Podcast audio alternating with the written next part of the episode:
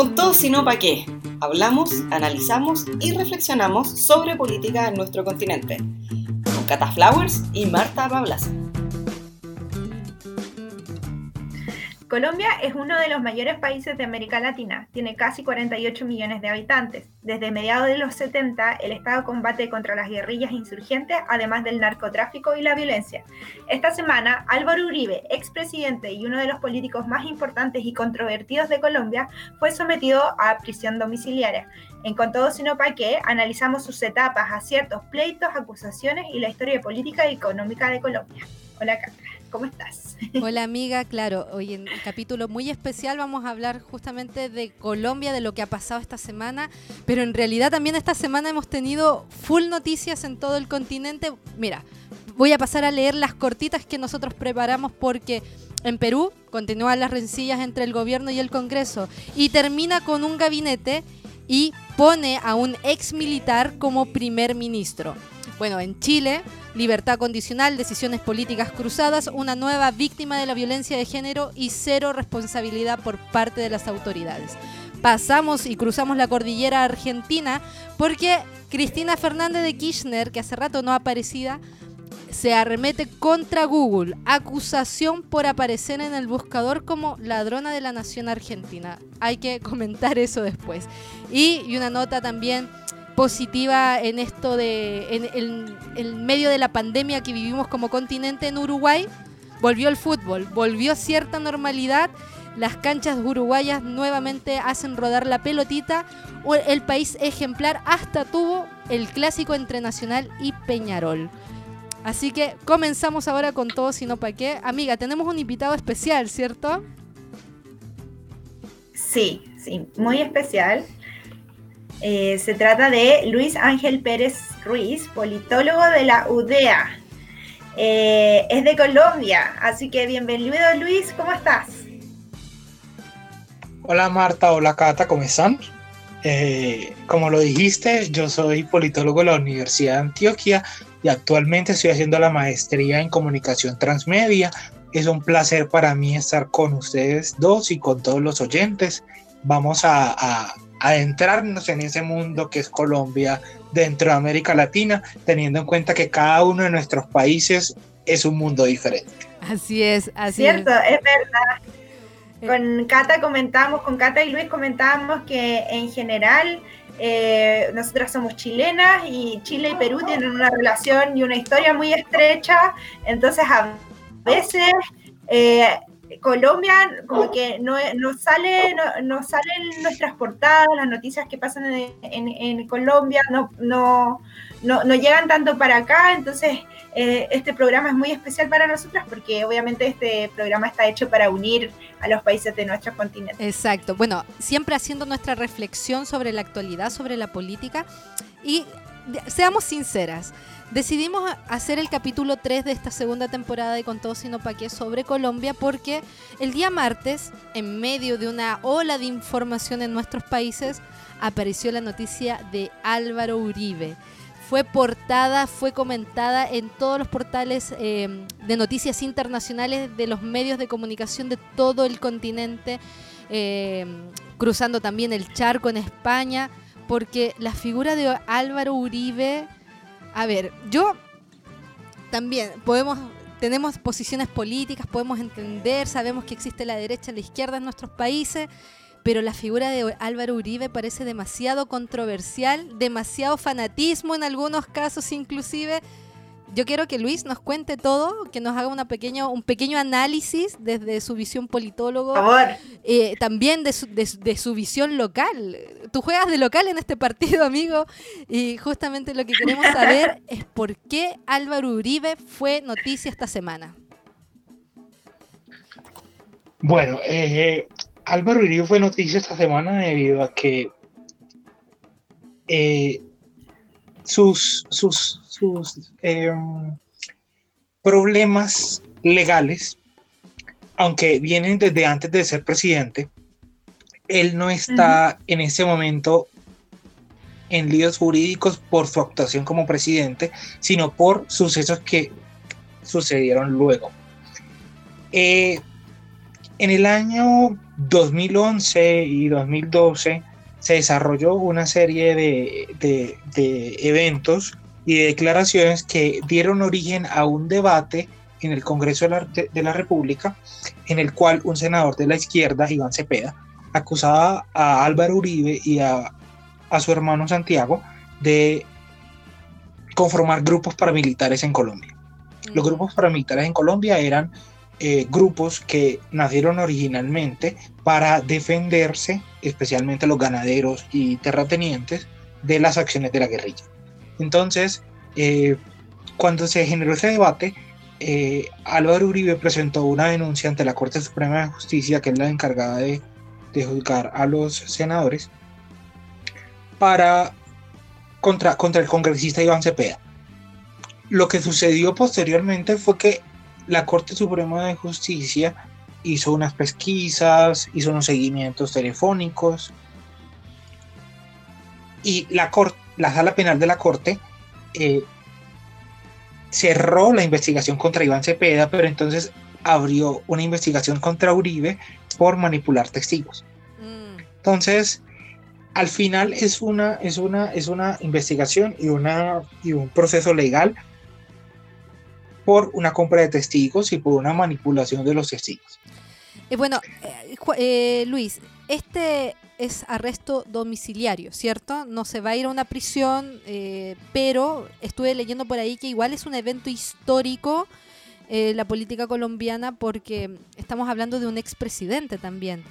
Y justamente esta figura de que se va con arresto es, es potente para, la, para esta como nueva configuración política en el país, inclusive.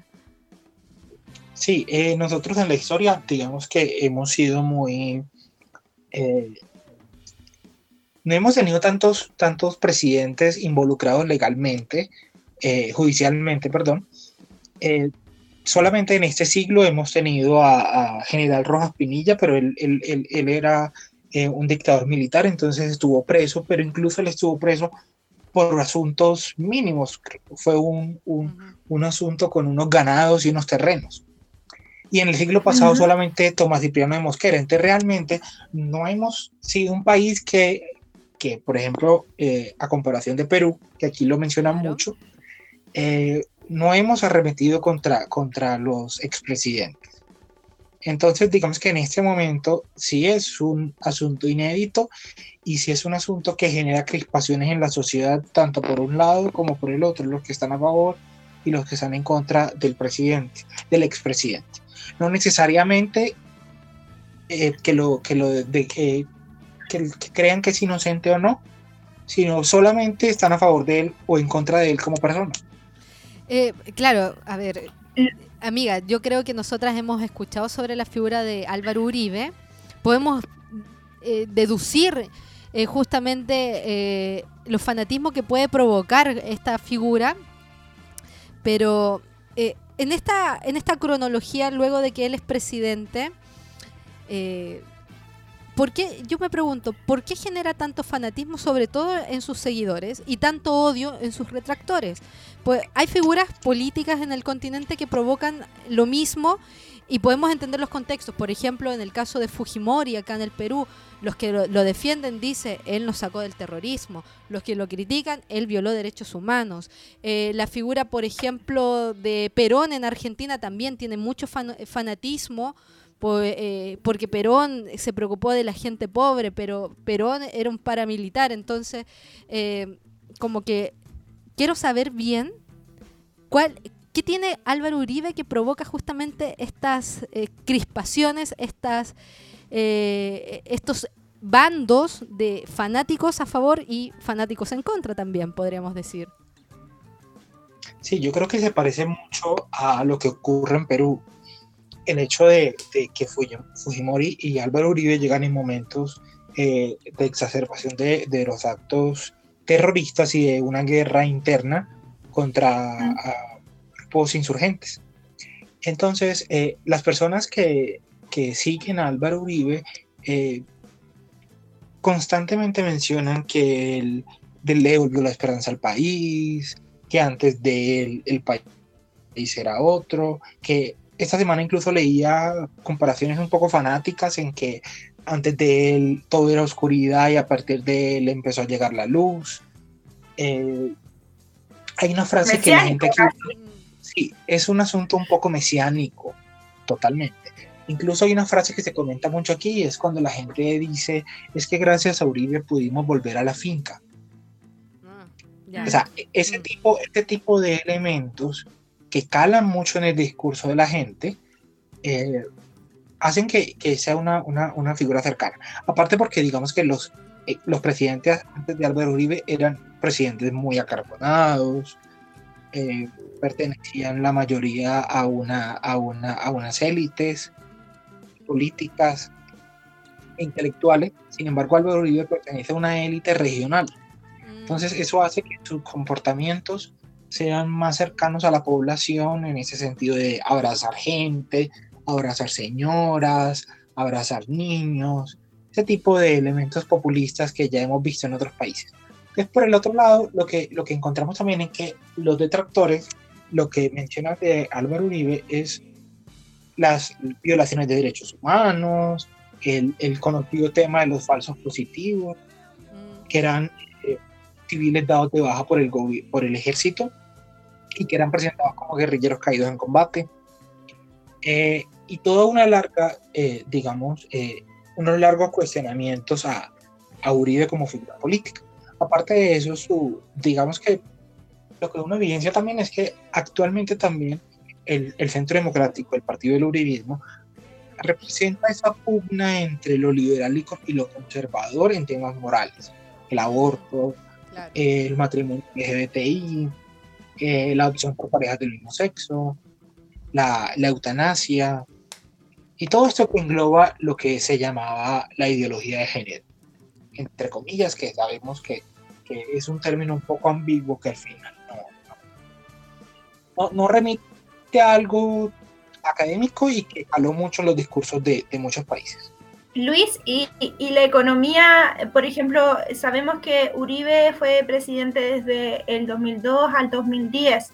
¿Cómo fue la economía colombiana o cómo, cómo se, se comportó la economía colombiana durante esos años? En esos años eh, hubo un, un, crecimiento económico importante porque estábamos en la época de la bonanza de, los, de las materias primas digamos que también fue un, un, un hecho a nivel regional y, y es, es, realmente se combinan dos elementos, el, el, la recuperación de territorio por parte de la fuerza pública y esta bonanza de las materias primas. Entonces eso hace que, que, que se desarrolle de alguna forma un mini boom económico que hace que, que, coincida con esa, con esa recuperación territorial y eso le da a, Álvaro Uribe un, un, elemento importante como gestor y como, y como, y como, digamos de alguna forma, la persona que cambia para sus seguidores el estado del país. Ahora, después de, mm, eh, de Uribe aparece la figura de Santos, ¿cierto? Juan Manuel Santos. Y a mí me parece interesante porque justamente tú mencionabas el tema de, las eh, de los grupos guerrilleros en Colombia. Sabemos, eh, sobre todo a nivel sudamericano, de que sí es un problema que ha costado resolver. O sea, ha sido un, no sé si ha sido un conflicto interno eh, como tal, pero nosotros desde afuera también lo vemos como, como un conflicto sin resolver, sin una respuesta, y aparece la figura de Juan Manuel Santos firmando la paz justamente con las FARC en un hecho histórico que se recuerda también esa imagen con todos los presidentes vestidos de blanco, ¿cierto? Cuando hicimos justamente el seguimiento en cada uno de nuestros países. Pero, ¿Santos era la continuidad de Uribe? ¿Santos era de la, de la misma tendencia o no? Sí, de hecho, en el primer periodo que fue elegido, en 2010-2014, él fue elegido como, como el sucesor de, de Álvaro Uribe. Mm. Se dice que Uribe no quería, no quería que Santos fuera su sucesor y que había ungido, por así decirlo, a, a un candidato que había sido su, su, su, ministro de Agricultura, Andrés Felipe Arias, al que le decían Uribito, pero que fue condenado por la Corte Suprema también por, por unos asuntos con, con unos subsidios que se entregaron a, a terratenientes. Entonces, en el primer periodo realmente Juan Manuel Santos llega como, como candidato a Uribe, sin embargo para 2014 ya no es el candidato a Uribe, sino que se convierte a los ojos del uribismo en el candidato de las FARC, del castrochavismo, de la izquierda e incluso muchos seguidores decían que era el candidato comunista. Entonces, digamos que ese, ese, ese cambio que, que, da Juan Manuel Santos y que incluso para, para el año 2014 la mayoría de, grupos de izquierda del país, los grupos ambientalistas, eh, las minorías étnicas, acompañaron a Manuel Santos porque era, digamos, era la, la, continuidad, pero ya del proceso de paz que se venía desarrollando. Claro. Em, me, me, parece, me parece interesante eso que acabas de decir respecto eh, a que algunos lo consideraban como parte del comunismo. Bueno, pasa, pasa que en muchos de nuestros países, eh, sobre todo acá en el Perú, por ejemplo, los grupos de izquierda son considerados grupos casi que apoyan al terrorismo. Eh, hay mucha ignorancia de que, de que existen los partidos comunistas también en cada uno de nuestros países, pero Santos tampoco es tan de izquierda. Fue apoyado por los partidos de izquierda, pero para hacer contrapeso contra Uribe, ¿cierto? Sí, Santos realmente no es de izquierda. Santos, digamos que tiene un origen liberal, dentro del Partido Liberal, pues, porque su tío abuelo fue, fue, fue presidente también eh, en, los, en, la República Liberal de los años 30. Eh, entonces Santos tiene un origen liberal. Uno podría llegar a, a catalogarlo, si acaso, como un socialdemócrata. Pero realmente Santos no era de izquierda, incluso eh, tuvo mucha oposición de la izquierda en sus dos periodos de gobierno. Claro, mira, interesante Martita porque pasa, eh, acá en el Perú pasó con Pedro Pablo Kuczynski que logra ganarle al Fujimorismo gracias al apoyo de la izquierda, siendo él un liberal de tomo y lomo. Eh, en Chile pasó con... Eh, no es tan marcado el liberalismo que hay en la democracia cristiana, por ejemplo, pero con Eduardo Frei, cuando fue, cuando fue candidato eh, contra Sebastián Piñera también la izquierda se unió para elegir a Eduardo Frei como representante de la democracia cristiana, de esta centro izquierda que es un poco ambigua en Chile. Eh, eh, son procesos muy parecidos a los que viven nuestros países. Sí, sí. Claramente, cuando digamos eh, eso es las, las segundas vueltas presidenciales hacen eso, que la gente se divide en dos bandos grandes y, y eventualmente las personas que estaban en el centro o en otras opciones políticas en la izquierda, cuando son minoritarias tienden a ver cuál es el presidente que menos sería problemático para, para, para su garantía también de ejercicio de, del derecho democrático a oponerse. Claro. Eh, Luis, te quiero preguntar ahora por justamente uno de los últimos procesos eh, eh, procesos electorales que vivió Colombia con la figura de Petro, ¿cierto? Eh, de esta eh, del que fue electo finalmente presidente Duque, siendo él también de este uribismo, también salió a decir que, que, confiaba plenamente en la inocencia de Álvaro Uribe. después de esa contienda electoral, la figura de la izquierda encabezada por Petro, la figura del gobierno encabezada por Duque, ¿Cuál, es el panorama actual de, Colombia en, términos políticos? Bueno, esas elecciones de 2018, eh, a segunda vuelta pasaron Gustavo Petro y, eh, y el candidato del uribismo, Iván Duque, que es el actual presidente. Y Gustavo Petro y obtuvo muchos votos que venían del centro. Eh, Iván Duque también obtuvo votos del centro. Eh, entonces, lo que, lo que pasó fue que se polarizó un poco la, la, eh, elección. Eh, Iván Duque resultó elegido presidente. Gustavo Petro obtuvo la mayor votación de la izquierda en su historia. Que eso era algo impensable hasta hace algunos años en Colombia. Entonces, digamos, Gustavo Petro obtuvo, ganó en, en, en Bogotá, ganó en toda la costa pacífica, ganó en algunos departamentos de, de, la costa caribe.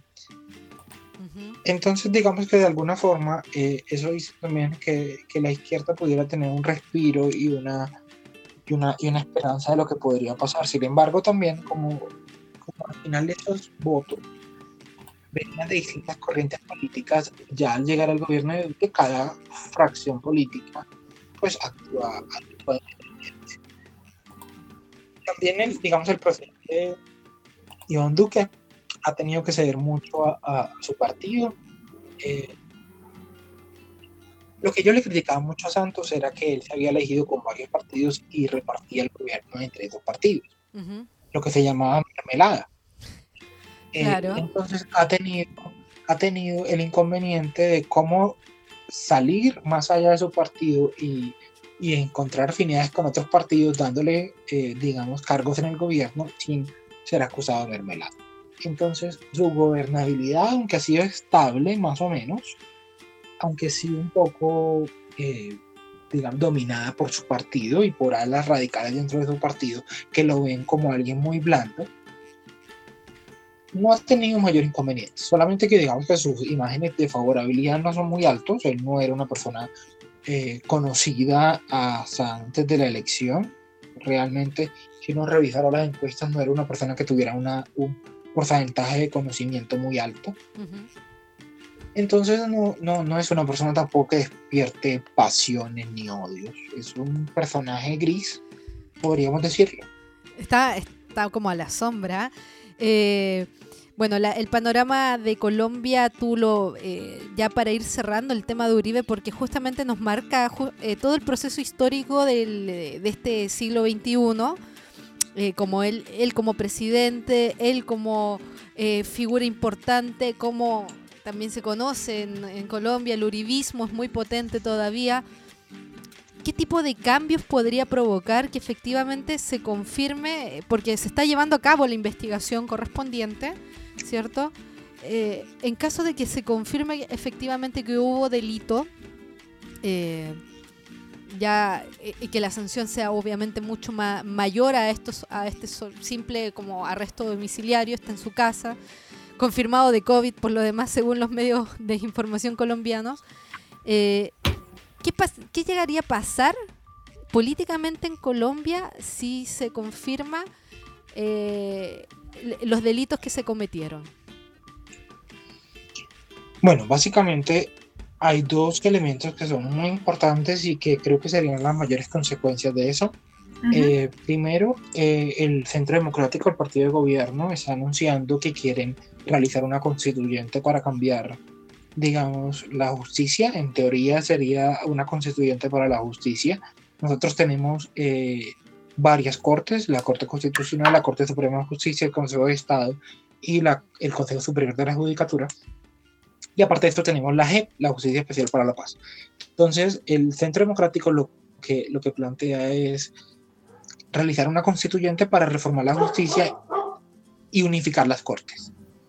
Entonces, eso podría llegar a ser un elemento que podría, que podría llegar a, a, a, desarrollarse si, si digamos, que la, la, condena se condena realmente al expresidente. Y lo otro es que muchos seguidores de base, la gente de base, ha estado llamando a la protesta, al, al, desconocimiento de, de, la decisión de la Corte.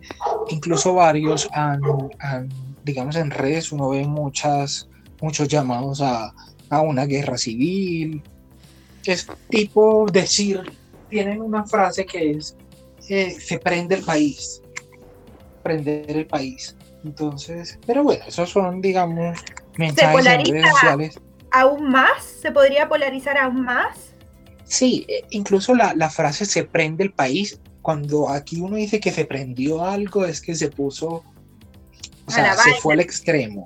O sea, van a esas prácticamente. Ah. Entonces, de alguna forma, de alguna forma, eso puede llegar a ser los dos elementos importantes. Y ya como, digamos, eh, en la psiquis, ver a su, a su líder eh, juzgado por un delito no que no cometió como presidente, eh, también puede llegar a afectar, a, digamos, a, los seguidores no tan radicales, sino a los seguidores moderados.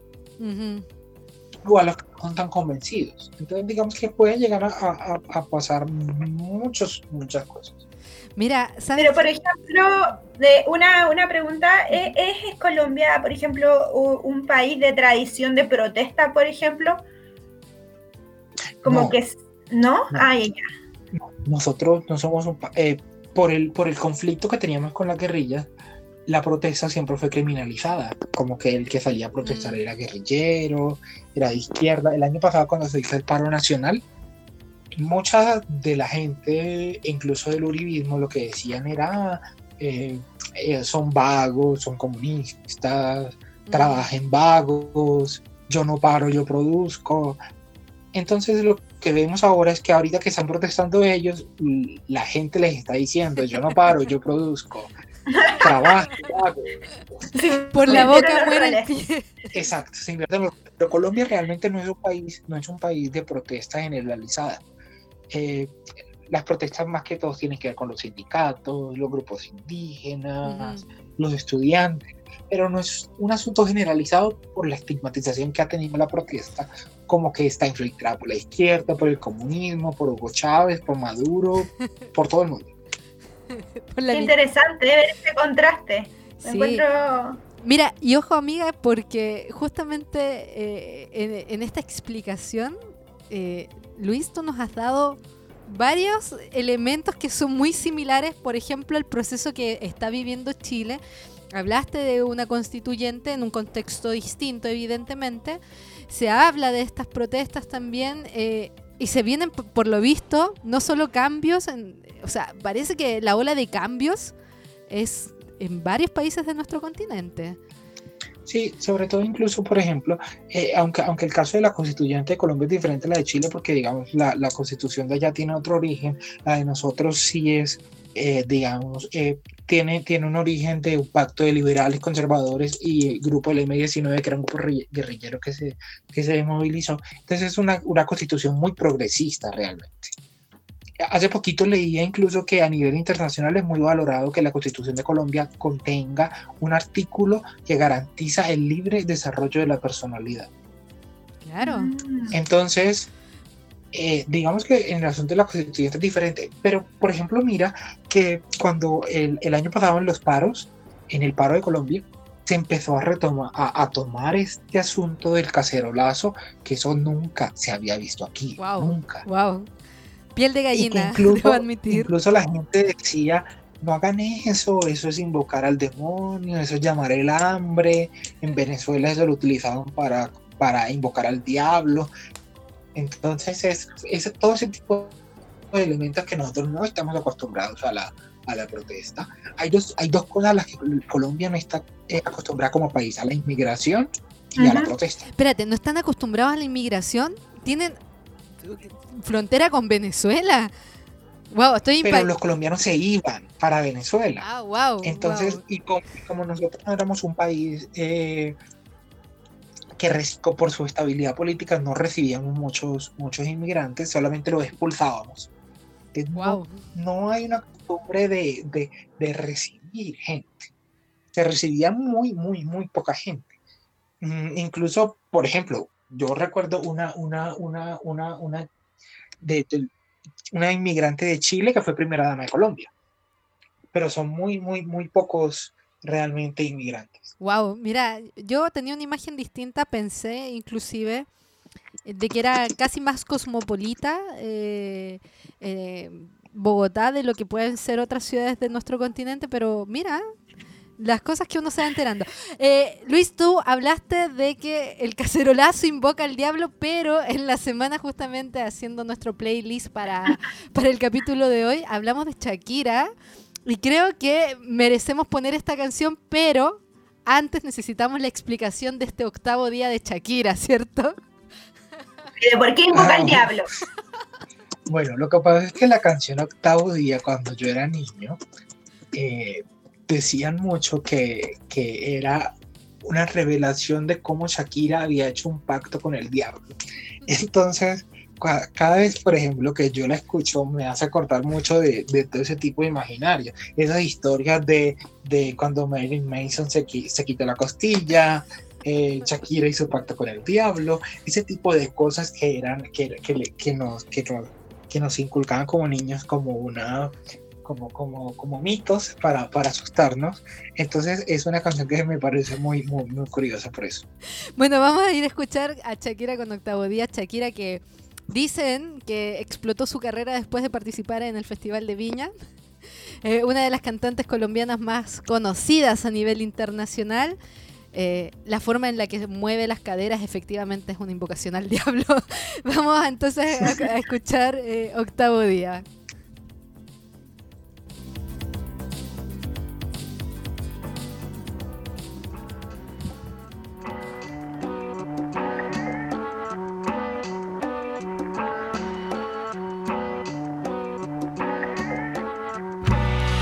Octavo día, Dios, después de tanto trabajar para liberar tensiones, luego ya de revisar. Dijo todo está muy bien, es hora de descansar. Y se fue a dar un paseo por el espacio sideral. ¿Quién se iba a imaginar que el mismo Dios al regresar iba a encontrarlo todo en un desorden infernal? y que se iba a convertir en un desempleado más de la tasa que anualmente está creciendo sin parar. Desde ese entonces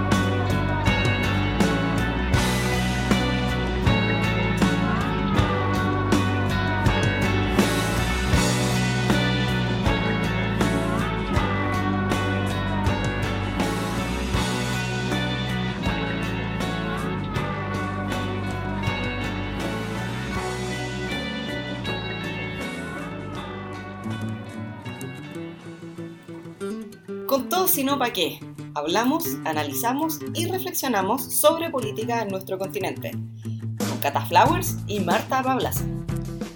Bueno, y seguimos acá con todo sino para qué en nuestro capítulo especial sobre Colombia. Escuchábamos a Shakira, una de las mujeres más importantes de la música sudamericana, hay que decirlo, hay que destacarle eso a Hoy, Shakira. que clausuró, la, clausuró el mundo en el Super Bowl. Claro, totalmente. Hizo el show de clausura del mundo. Hay que, hay que reconocerle eso. Eh, rápidamente, bueno, esta semana tuvimos la información sobre Cristina Fernández de Kirchner contra Google. Hace una acusación porque si uno busca Cristina Fernández o Cristina Fernández de Kirchner o Cristina Kirchner en Google, te aparece al ladito en esa columna donde tú puedes ingresar a Wikipedia, ladrona de la nación argentina. Se viene fea la situación para, para Cristina, que ha perdido mucho terreno, mucho terreno, de, sobre todo, sobre todo hay que decirlo en, en- esta suerte de, de, mm, eh, eh, de unión sudamericana, perdió mucho piso después de lo que pasó con Lula da Silva, ¿eh? hay que decirlo también. Pero así está Cristina preocupada de los temas con Google. Bueno, vamos a pasar, seguimos hablando de mujeres porque uno de los temas que a mí me ha impactado y que me ha impactado positivamente es la irrupción de las mujeres en la política colombiana. Eh, sobre todo porque sabemos que en nuestros países, se quiera o no, todavía existe un, eh, un gran sesgo en- entre eh, la- la presencia de hombres en la política con respecto a las mujeres. En algunos países se han implementado las cuotas de género para los partidos políticos. Aquí mismo en el Perú todavía hay un tira y afloja con respecto a esta situación. Se cree que se tienen, las mujeres se tienen que ganar el piso, pero en realidad si no les damos, no le emparejamos la cancha, está bien difícil la situación. Y eh, esta semana se le hizo una entrevista a la alcaldesa de Bogotá, Claudia López, que justamente el, eh, el país lo titula así. Es un milagro que sea alcaldesa, soy hija de maestra, mujer y lesbiana. Eh, Luis, ¿qué podemos decir justamente eh, de las mujeres en la política colombiana? ¿cómo, se, ¿Cómo se están perfilando? ¿Cómo se viene? ¿Están teniendo mayores espacios? ¿Siguen estando en, en un segundo plano? ¿Cuestionadas? No sé, danos un panorama de cómo está eh, esta situación con las mujeres. Bueno, la presencia de las mujeres en la política nacional, eh, digamos, viene en ascenso. Eh, el triunfo de Claudia López es muy importante porque representa la primera vez que una, que una mujer es elegida alcaldesa eh, en, en la capital. Nosotros tenemos elección popular de alcalde desde 1986. Antes no se elegían popularmente, sino que se, se, se designaban por el presidente. Wow. Entonces, digamos, es un, es un, es un, es un logro muy importante eh, en cuanto a que sea mujer y, como ella dice, ser lesbiana. Entonces, de alguna forma eso sí, sí da una muestra de, de que el país se está abriendo un poco, aunque de- definitivamente eso no, no, no garantiza eh, elegir mujeres, no garantiza que el país vaya, digamos, en una línea de, de equidad de género, Ujú. porque podrías fácilmente elegir una mujer que, que sea antiderecho. No es el caso de Claudia López, pero podría llegar a pasar con otros. En Colombia, por ejemplo, actualmente tenemos 129 alcaldesas, son 1.103 municipios Ah. y solamente 129 alcaldesas, y en 9 de los 32 departamentos no hay, no hay alcaldesa.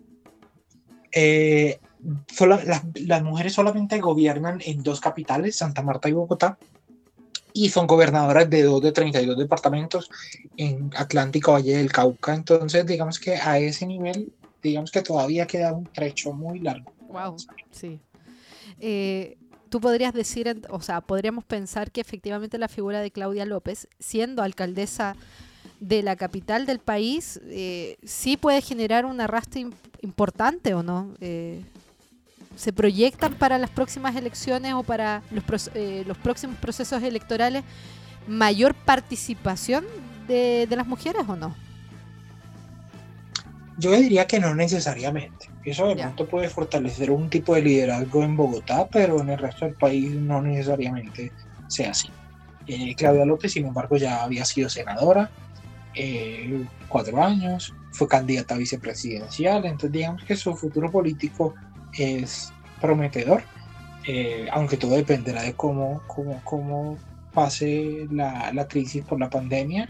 Todo, creo que todos los políticos están en esa misma sintonía esperando a ver qué ocurre. Claro, es como una prueba de fuego. esto. Pero sí, es, es una prueba de fuego para todos. Pero creo que, digamos, a nivel Bogotá sí puede llegar a ser muy importante y, y hacer un caldo de cultivo, que no necesariamente se traslada al resto del país, porque Colombia es un país que, aunque pues sí es grande, pero su geografía hace que sea muy diferente. Entonces, cada región es otro país dentro de Colombia. Ya. Eh, justamente, eh, bueno, quiero saber cómo lo ha hecho. Y, y te quería preguntar, creo que no te lo preguntamos, y si lo dijiste quizás no, no, no lo retuve, pero tú actualmente, ¿dónde vives? Eh, en, en qué ciudad colombiana? Bueno, yo actualmente vivo en Medellín. Ya, Eh, sin embargo, yo nací en, en- en una ciudad en la costa del Caribe que se llama Cincelejo. Es una ciudad más pequeña. Eh, entonces, eh, hace ya 12 años vivo en Medellín. Eh, pero sin embargo, a Colombia, al ser un país tan centralista, se le da mucho cubrimiento a lo que pasa en Bogotá. A veces nos enteramos más fácilmente de lo que pasa en Bogotá que lo que pasa es, en nuestra ciudad. es centralista. Yo debo admitir que siempre pensé que no era centralista, porque se, se habla mucho de otras ciudades, eh, se habla de Medellín, se habla de Barranquilla, eh, se habla de Cartagena. Entonces pensé que no era. Escuchaba hasta del Valle del Cauca. que, Claro. no sé. eh, yo, yo pensé que Sí, no era centralista. Somos centralistas. Somos centralistas. Mal Eh, latinoamericano. es uno de los, uno de los grandes complejos. En, en, en el siglo XIX hubo un periodo en que fuimos federales, se llamaba ¿Ya? Estado de Colombia. Pero, pero bueno, esa, esa época pasó y volvimos a ser centralistas. Entonces eso hace que mucha, mucha de, de la información incluso esté concentrada en Bogotá. Un noticiero se puede demorar una hora contándonos cómo está el tráfico en Bogotá. Wow. Yo debo admitir que estoy decepcionada. Yo, yo, yo entendemos que es un mal en Sudamérica en general. Todos nuestros países son sumamente centralistas. Eh, e inclusive, por ejemplo, con países como Brasil, donde quizás el centralismo no está enfocado en la, en la capital, sino en Sao Paulo o en Río de, en Río de Janeiro. Entonces, tenía otra, otra visión. Pensé que era distinta la historia eh, con respecto a, esta eh, diversidad de foco político, de foco social. Eh, no Y sobre todo porque la población en Colombia está más repartida, por ejemplo, en las ciudades o, o en zonas más agrícolas, en el valle, no sé, en las distintas... ¿Cómo, cómo es el tema? muy urbano, es un país muy urbano. Sin embargo, su, su población, la mitad de su población sí se podría llegar a concentrar en varios, varios departamentos. Bogotá, por ejemplo, tiene, mucho, tiene más de 6 millones de habitantes, entonces ya de entrada de 50 millones, restar 6 es, es bastante. Entonces, digamos que nuestra, nuestra, nuestra situación como país sí va muy, muy ligada a, a- Bogotá. Entonces, digamos que todo lo que hace Claudia López y todo lo que ha generado en la pandemia ha tenido mucha re- repercusión nacional. Aparte porque en la pandemia tuvimos ese tipo de tensiones entre gobernantes locales y gobierno nacional. Mm. Los alcaldes querían cerrar primero, pero el gobierno ya que no. Eh, los gobernadores a su vez eh, había una discusión con los alcaldes de los municipios y con los alcaldes de sus capitales. Entonces, son tensiones que evidencia la crisis de la pandemia, que estaban ahí, pero que posiblemente no las habíamos notado. Claro, bueno, Entonces, yo creería que Claudia, que Claudia ha tenido un enfrentamiento fuerte con el gobierno nacional. Eh, sin embargo, creo que cualquier, cualquier análisis que se haga de un gobierno en tiempo de pandemia va a estar muy mediado con el desconocimiento que ellos tienen de la, de, de la, de la, de la crisis. Nunca se habían enfrentado a una crisis como esta. Eh, la tendencia política de Claudio López está más tirada hacia la izquierda, ¿cierto?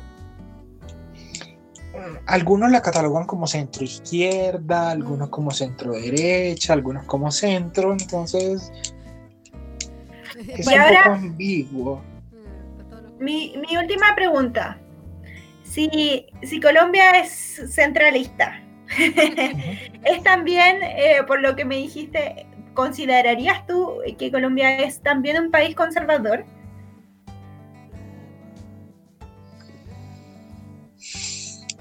Colombia muy- muy- muy a la derecha. Realmente las décadas de conflicto armado hicieron que la gente se, se volviera muy, muy conservadora. Eh, en temas políticos eh, había una, una satanización de los sindicatos, de los gremios, de los docentes, eh, había una exaltación de los, de los militares. E incluso en los temas morales, últimamente el país ha aunque se han conseguido grandes luchas, han sido por cuenta de la Corte, de la corte Constitucional, que esa es una de las cuestiones también porque, por las que algunos quisieran un- un- una constituyente, porque la Corte Constitucional es la que ha permitido el aborto, la que ha permitido el matrimonio entre parejas del mismo sexo. Entonces el país eh, está muy a la derecha, en ese sentido, es un país muy conservador. Mira, porque eh, tengo, también tengo un amigo que está casado con, con su pareja y cuando me dijo que él estaba casado, yo pensé que había sido como un matrimonio simbólico, ¿ya? Pero después me contó que no, que en Colombia luego de vivir dos años y de acreditar dos años de, de vivir juntos, y ahí Luis, tú me corriges si, el- si hay algún- un detalle mal, eh, consideran que tú, como que tú compruebas ante la corte que llevas viviendo dos años con tu pareja y te consideran como casado ante la ley, algo así, ¿o no? Ah, bueno, lo que pasa es que eso es la unión marital, de hecho. Cuando una persona no está casada y vive con alguien, sea hombre, mujer, pareja heterosexual o pareja eh, LGBTI, eh, sin casarse pueden ante un notario eh, demostrar que han vivido dos años y ya se considera una, una unión marital de hecho. Exacto. Claro. Sin embargo, digamos que actualmente las parejas del mismo sexo sí pueden casarse como tal. Ah, ya. La notaría y casarse, pero eso ha sido más que todo un, un, un asunto que ha reglamentado la Corte Suprema de Justicia, de, eh, la- eh, perdón, la Corte Constitucional, porque el Congreso realmente no ha, no, no ha trabajado sobre esos temas. Mira, interesante.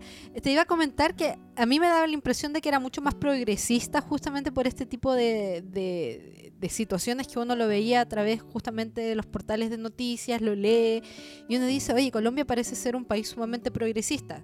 Económicamente también es uno de los países que más crece. Eh, hace por lo menos un par de meses antes de la pandemia eran Chile, Perú, Colombia. En estos momentos más tirado hacia Colombia porque Perú y Chile están como en números rojos. Eh, pero sí, me parece que esa posición y que exista como una constituyente lo suficientemente independiente, porque pasa que también nuestras eh, nuestros tribunales constitucionales, porque acá en Perú es muy parecido a cómo funciona en Chile, eh, son muy apegados a un juicio que se define justamente por el, el gobierno de turno o la fuerza política de turno. Se quiera o no se quiera, pareciera que es así. Y, y- lo que tú nos dices es que efectivamente puede ser que hay una tendencia más conservadora, so- sobre todo en ciertos grupos políticos que dominan el país, pero esta constituyente permite justamente que el país avance con temas eh, que son muy progresistas, que son muy vanguardistas en relación al resto del continente. Eso de, de que se da por hecho de que una, de que una pareja que con- está conviviendo eh, ya comparten ciertos derechos, a mí me parece fabuloso. Imagínate, yo aquí en el Perú eh, no tengo ese tipo de garantías. Todavía no eh, tengo que evaluar cómo se, qué proceso voy a tener que llevar a cabo justamente para tener ciertas garantías legales con respecto a herencias, con respecto a bienes comunes, etcétera. Me parece que eso es muy positivo. Sí, eh, digamos que la Corte Constitucional es la que ha tomado ese tipo de, de- acciones progresistas eh, ante pedido de la ciudadanía. Se han presentado algunas, algunas solicitudes, entonces sobre eso ha fallado. Y la unión marital, de hecho, aplica para parejas heterosexuales también y parejas del mismo sexo. eh, una persona que desee no casarse, pues puede llegar, digamos que no estoy seguro si, es- está al mismo nivel, pero creo que sí tiene muchos, muchos, eh, digamos, eh, se garantizan muchas cosas a las personas que, que demuestran unión marital de hecho. Mira, buenísimo. En realidad, eh, justamente hablando de estos temas, eh, la, figura de la, de la mujer en las políticas siempre nos va a permitir ampliar las temáticas hacia temas más eh, progresistas con respecto a derechos eh, de las personas. Me gustó el, el, el- el numeral que tú nos comentabas sobre la constitución, de que se garantiza a la persona ser lo que, o sea, eh, tú, tú lo dijiste. Libre desarrollo de la Eh, personalidad. claro, el libre desarrollo de la personalidad, yo creo que eso eh, nosotros lo deberíamos apuntar a Martita, porque si logramos llevar un proceso constituyente en Chile, eso debería estar. Y eso debería estar garantizado en todos nuestros países. Mira, eh, tú nos habías comentado antes de que comenzáramos con, con el programa que justamente tú estás haciendo un trabajo sobre eh, la mujer en la política colombiana para que también puedas invitar a quienes nos escuchan para que lo puedan revisar, eh, para que puedan entrar también a, a- tu organización, revisar justamente los trabajos que ustedes hacen. Ah, claro que sí. En- actualmente vamos a desarrollar una, nosotros eh, generamos una revista que se llama Estado y, y la próxima edición que va a salir en, digamos, en los siguientes meses va a estar enfocada en la mujer. En la página estado.co pueden encontrar las eh, ediciones anteriores de la revista, pero para esta vamos a tener eh, eh, los temas muy enfocados en la mujer. Entonces quería com- como, como digamos, compartirle algunos- al- algunas cifras de presencia de la mujer en Colombia. Perfecto. Eh, actualmente el 19,65% del Congreso está conformado por mujeres. Eh, 20 de los 51 embajadores de Colombia en el exterior son mujeres. Y 22 de los 76 magistrados de las cortes son mujeres. Entonces, digamos que ahí, ahí se ve que la mujer todavía tiene un, un camino muy, muy largo por, por, por desarrollar. Sí, mira, destacar también como comentario, no sé si lo, lo sabrás, pero eh, la directora de un canal de televisión de acá de Perú, un canal informativo, es colombiana, es directora editorial justamente de este, de este canal. A mí me parece también que el tema de las comunicaciones ha evolucionado positivamente. No sé eh, rápidamente si nos podrías comentar eh, si ha habido o si ha sufrido eh, el periodismo, los medios de comunicación en Colombia, la crisis que están viviendo nuestros países. En Chile han despedido muchos periodistas, han cerrado medios, acá en Perú han cerrado algunos medios de comunicación.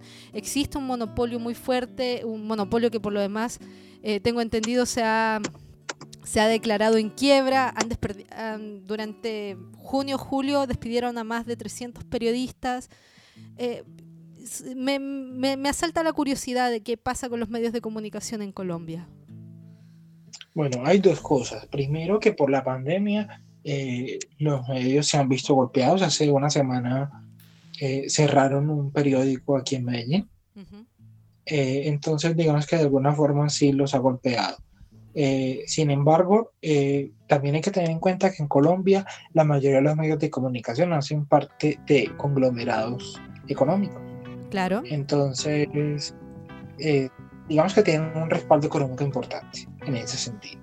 Pero por otro lado, eh, como en el resto de países también, los medios de comunicación en Colombia eh, tienen, ha- han perdido mucha credibilidad. Han perdido mucha credibilidad eh, de ambos lados. Tanto la izquierda como la derecha ha perdido, ha- ha perdido confianza en los medios por ese hecho de situarse ellos mismos en uno o en otro o en otro o en otro bando, pegando la información de alguna forma. Entonces, digamos que la crisis de los medios en Colombia no es solamente económica, sino de credibilidad y de credibilidad de los periodistas. Bueno, pasa también acá y pasa también en Chile. Eh, pero ha sido interesante justamente saber cómo es el panorama también de los medios de comunicación en Colombia. Bueno, nos vamos a ir con nuestro corte musical Eh, esta canción la eligió la Martita porque ella es nuestra conocedora oficial de música latinoamericana, ¿cierto, amiga?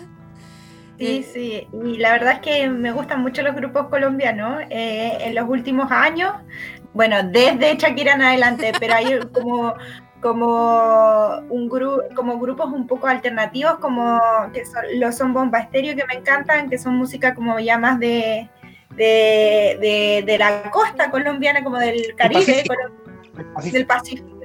Claro, y esta la elegí porque es un grupo que se llama Messier Periné y ustedes pueden buscar Messier Periné Tiny Desk en, en YouTube y van a encontrar un precioso concierto. Cuando tú entras al, al, al video, dices, ah, son franceses. Después dices, como no, y te hablan como español y cantan español y, era, y después tú decís como, ay, no, y cantan música peruana. Eh, o sea, como algunas canciones peruanas, pero son colombianos. Entonces, Es se llama Messier Periné. Es un grupo musical de Bogotá que, propo- que fusiona el pop, el folk y el jazz. Y vamos a escuchar Mi Libertad. Esta falta de gravedad, como un cuerpo flotando en soledad, ya que tu efecto gravitatorio.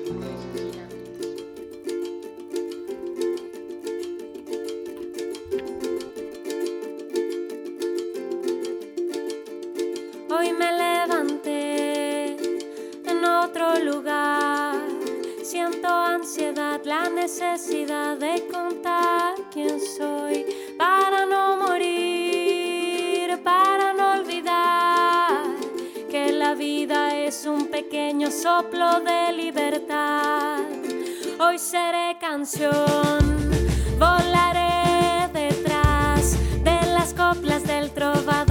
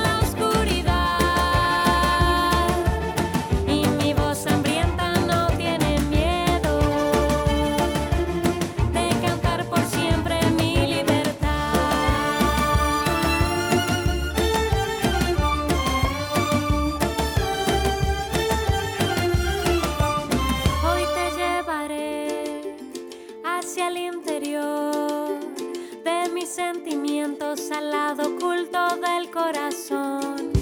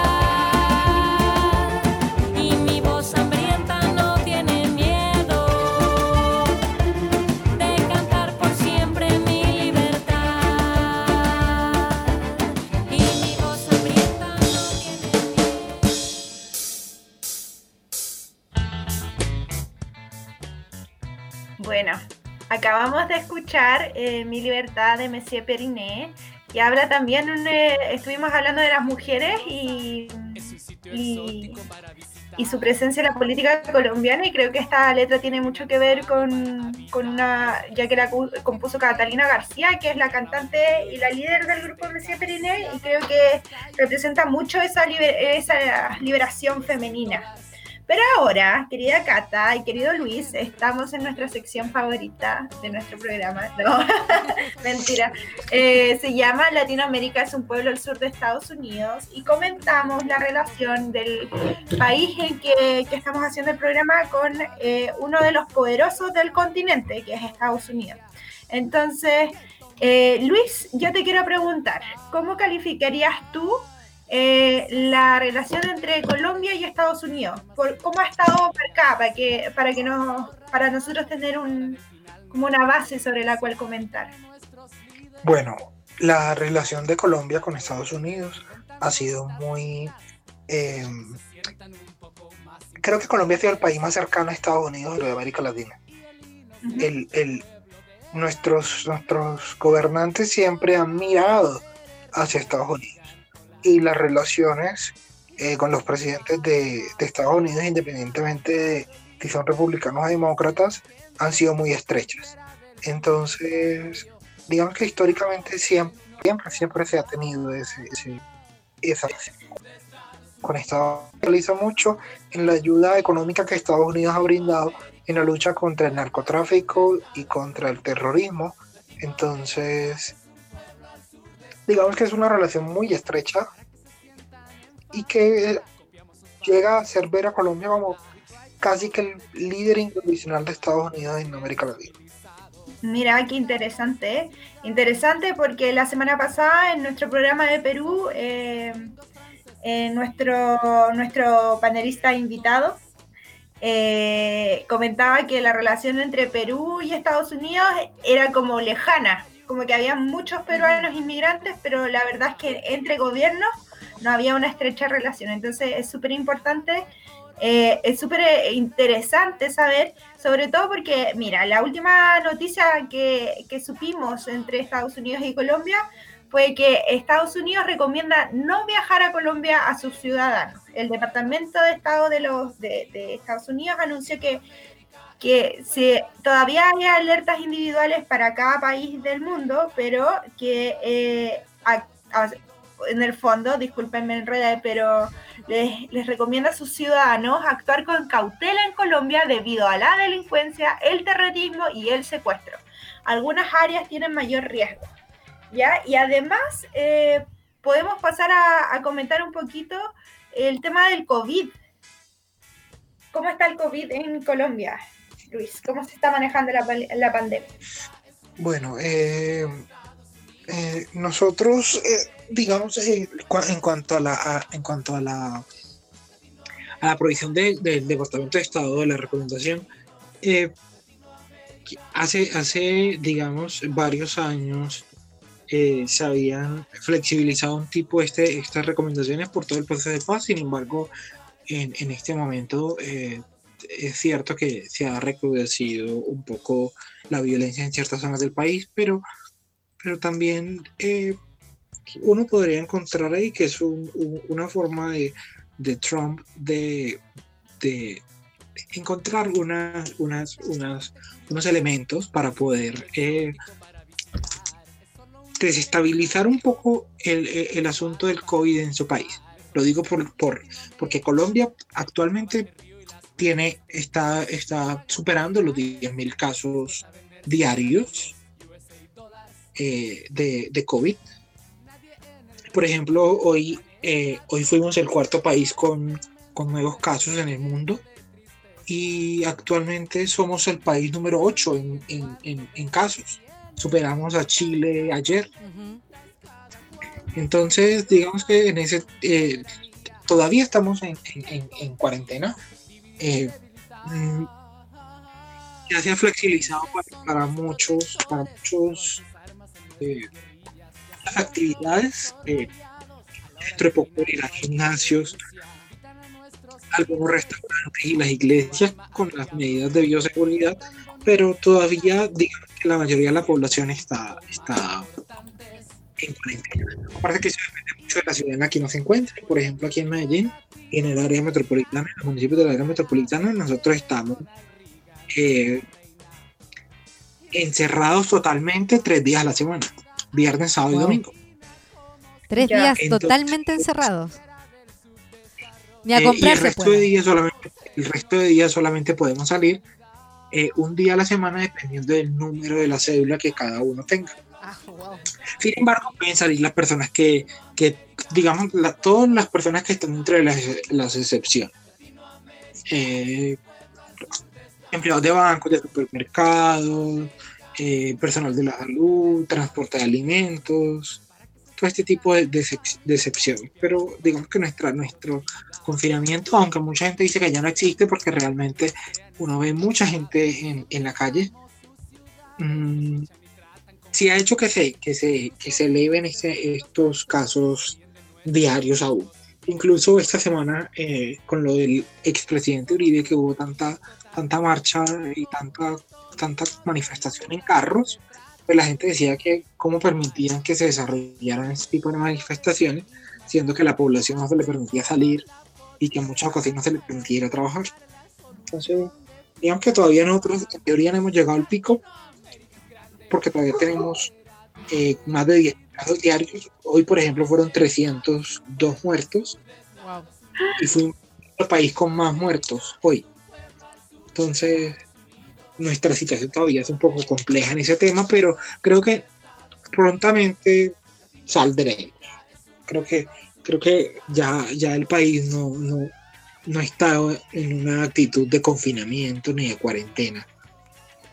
Y que en algún momento vamos a tener que salir y eh, enfrentarnos a, a- a- a lo que hay allá afuera realmente. Claro, o sea, los países que han decidido anteponer la cuarentena también han visto las eh, consecuencias económicas, las consecuencias del día a día. En, acá en Perú y en Chile también se dijo mucho, esta, se ocupaba esta frase de que las personas viven del día a día, que no se podía eh, controlar totalmente una cuarentena y tampoco se ha podido controlar totalmente el estado de emergencia justamente porque las personas viven del día a día. ¿En Colombia se dice lo mismo? Sí, el- eh, hay un, un importante número de personas que viven del, de- del rebusque del día a día y son personas que necesitan trabajar, eh, pues porque no tienen ingresos fijos. Eh, y eso unido a, digamos, eh, la débil asistencia del Estado. No, no- no tenemos un Estado que, que- que esté estructurado para ayudar económicamente a la población. Entonces ha hecho que, que digamos, el- la gente haya tenido que salir por obligación, incluso en unas ciudades más que en otras. Entonces eso también ha determinado que en algunas zonas del país los repuntes de casos hayan sido más altos. Bueno, bueno, volviendo al tema con Estados Unidos, ¿es coherente la o sea, la recomendación que hace el Departamento de Estado a sus ciudadanos en, en el contexto del COVID? Pues lo que yo estaba mirando también era que eh, dentro de las recomendaciones del Departamento de Estado lo que dicen es que los viajeros a Colombia eh, pueden eh, ofrecer- eh, experimentar cierre de fronteras, prohibiciones de viaje, pedidos para quedarse en casa, ¿cierto? Eh, y que sí también eh, de alguna forma eh, es un poquito contradictorio con la situación en Estados Unidos en la cual eh, no hay una cuarentena estricta, nunca la hubo a nivel nacional, y el Mm. número de casos allá va en aumento. Entonces, de alguna forma, si encuentra uno que que estas eh, situaciones por cuenta del COVID son un poco incoherentes, sin embargo, en cuanto a, a razones de seguridad, estamos un poco acostumbrados a que el Departamento de Estado haga, esas recomendaciones a los ciudadanos estadounidenses, solamente que hace, digamos que por el proceso de paz habíamos tenido como una como un descanso en ese tipo de recomendaciones, pero realmente eso es un pan de cada día para este país. Recuerdo, eh, yo recuerdo que yo estudié un, como un semestre en Estados Unidos y recuerdo haber tenido varios amigos colombianos. Y, recuerdo que el tema de la visa para, para los colombianos para entrar a Estados Unidos y para la gente del Medio Oriente, como pueden ser como la gente de Irán particularmente, me acuerdo, era muy complicado. Me acuerdo que una vez hicimos un viaje y era como que el que tenía pasaporte colombiano lo revisaban entero y el que tenía pasaporte Irán también, lo detenían antes de subirse al avión. Y, y, un- y bueno, a Chile nunca, nunca le han hecho, nunca nos ha revisado demasiado. Entonces yo como que me quedaba como... Como, como que me dolía un poco la situación porque era un trato totalmente diferente. Entonces, eh, como que en el fondo lo que quiero transmitir es que me llama la atención que, como cuentas tú, eh, eh, los gobiernos entre, de Colombia y Estados Unidos generalmente tienen una relación súper estrecha, pero el trato a los ciudadanos de repente no es el mismo. No es el mismo. Así que Sí, realmente la gente eh, comenta mucho que, que la visa para Estados Unidos es muy complicada, Mm. pero igual yo creo que el, el- el recibimiento a los colombianos en migración de muchos países es complejo. A mí me tocó en Guatemala, eh, digamos, eh, una revisión un poco más exhaustiva que, que, a- varios de los, de los que iban en el vuelo. Entonces, de alguna forma, sí, es un estigma que se carga como país y que creo que a muchas personas les ha a muchos países. mm, Sí, es cierto. Bueno, eh, de estigmas y de la situación de Colombia eh, con respecto al COVID y a esta recomendación por parte de, Estados Unidos, cerramos nuestra sección de Latinoamérica es un pueblo del sur de Estados Unidos. Antes de ya cerrar nuestro eh, capítulo de Colombia y agradecerle obviamente a, Luis porque nos, eh, nos ha estado acompañando hoy, hacer un pequeño, un, pequeño comentario, si te quieres sumar obviamente, pero tenemos que hacer un mini resumen justamente de lo que ha sido eh, nuestros capítulos anteriores para también actualizar. También lo habíamos dicho en las cortitas. Eh, Martita, vamos a empezar con Chile, porque eh, rápidamente nosotros hemos visto y hemos tratado los temas relacionados a la violencia de género y me da la impresión de que lamentablemente estos se están informando día a día más casos de mujeres violentadas, de, de menores desaparecidos y obviamente el, el caso de Ámbar mostró hasta lo peor que tienen los medios de comunicación hoy. Sí, realmente un, un caso muy, muy triste eh, sobre que como que develan, revelan, delatan una situación eh, de pobreza, eh, de precariedad, de inexistencia de, de instituciones que puedan acoger eh, a niños, a, niños, a jóvenes como en situación eh, de vulnerabilidad eh, como fue el caso de Ámbar, que una chica de 16 años que fue brutalmente asesinada por, por la pareja de, de, su madre, que ya era un asesino, o sea, era un asesino en serie, hace un par de, no un par de años, hace como seis años ya había cometido un doble asesinato eh, a su esposa y a su hijo, y en esta ocasión fue liberado por, eh, por buena conducta y, y, la verdad es que sucedió lo que sucedió, sucedió y, y, y, la verdad es que como país estamos siempre como muy consternados. Es realmente una historia demasiado triste. Claro, no, debió, no, debió haber sucedido eso. Bueno, eh, nadie asume totalmente la responsabilidad aún. eh, es lamentable porque se pone en tela de juicio una vez más las decisiones tanto eh, del Poder Judicial como de toda la rama de justicia. Por ahí, aprove- aprovechamiento político por parte de algunos echándole la culpa a, la- a Michelle Bachelet porque esa aprobación de esa norma legal eh, justamente se dio en su gobierno, pero ojo, también para que las personas estén bien informadas, eh, recuerden que las decisiones, eh, las leyes se, aprueban en el Congreso. Así que hay que tener ojo también con respecto a, cuando hay aprovechamiento político respecto a noticias de este calibre. Y bueno, nuestro capítulo anterior había sido respecto a, a Perú, lo habíamos mencionado también. Finalmente no se le dio el voto de confianza a- al, al corto periodo de premier de Pedro Cateriano, que también había sido premier en el gobierno de Ollanta. Martín Vizcarra tuvo que volver a mover sus piezas, pero no las movió todas. Ojo ahí porque decidió mantener justamente a dos ministros que han sido sumamente cuestionados, que es el ministro de Educación y la ministra de Economía. Van a seguir las rencillas, puso a un ex militar como primer ministro. Vamos a ver cuál es la respuesta del Congreso, porque se dice, eh, y les, también les pregunto a ustedes su opinión con respecto a esto, o es una situación en la que Martín Vizcarra como presidente busca eh, generar conflictos con el Congreso o va a significar para el Congreso volver a tomar la decisión de censurar y quedar ellos como los que no se preocupan por la situación actual del país. Así está Perú. Pues, Luis, algo querías comentar, ¿cierto? Usu- usualmente, usualmente los, los, los que llevan las de perder en este tipo de situaciones eh, son los congresistas, porque los congresos en América Latina están muy desprestigiados.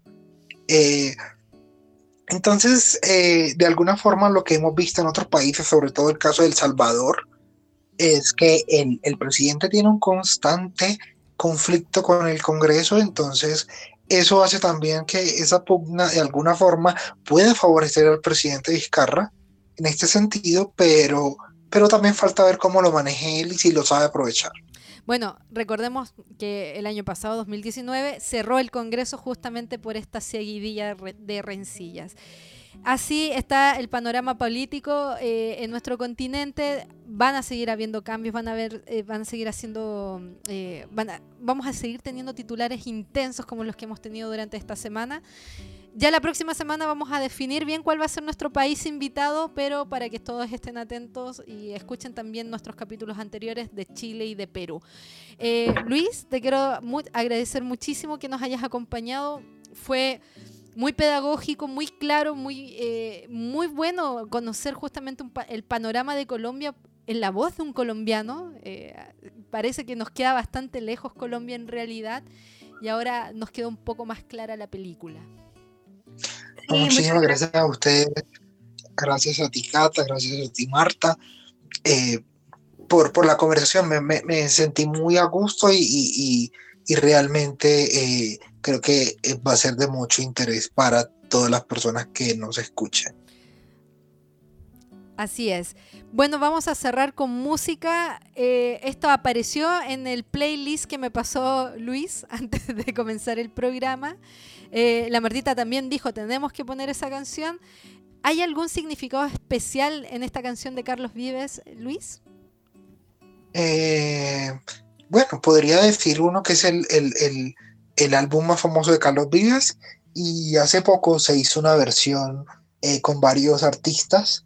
Eh, el video era muy bonito y esta semana, se estre- que se cumplieron los 25 años del lanzamiento de la canción, se lanzó remasterizado el video.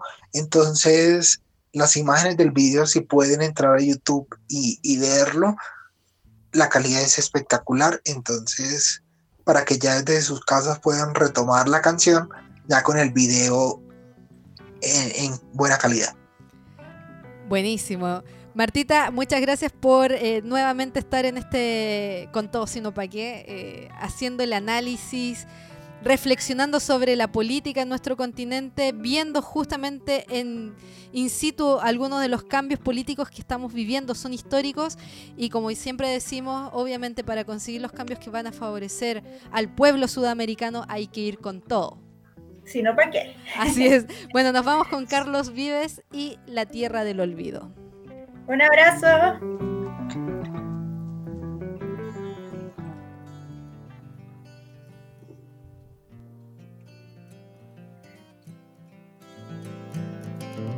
Como la luna que alumbra por la noche los caminos, como las hojas al viento, como el sol espanta el frío, como la tierra la lluvia, como el mar espera el río, así espero tu regreso a la tierra del olvido.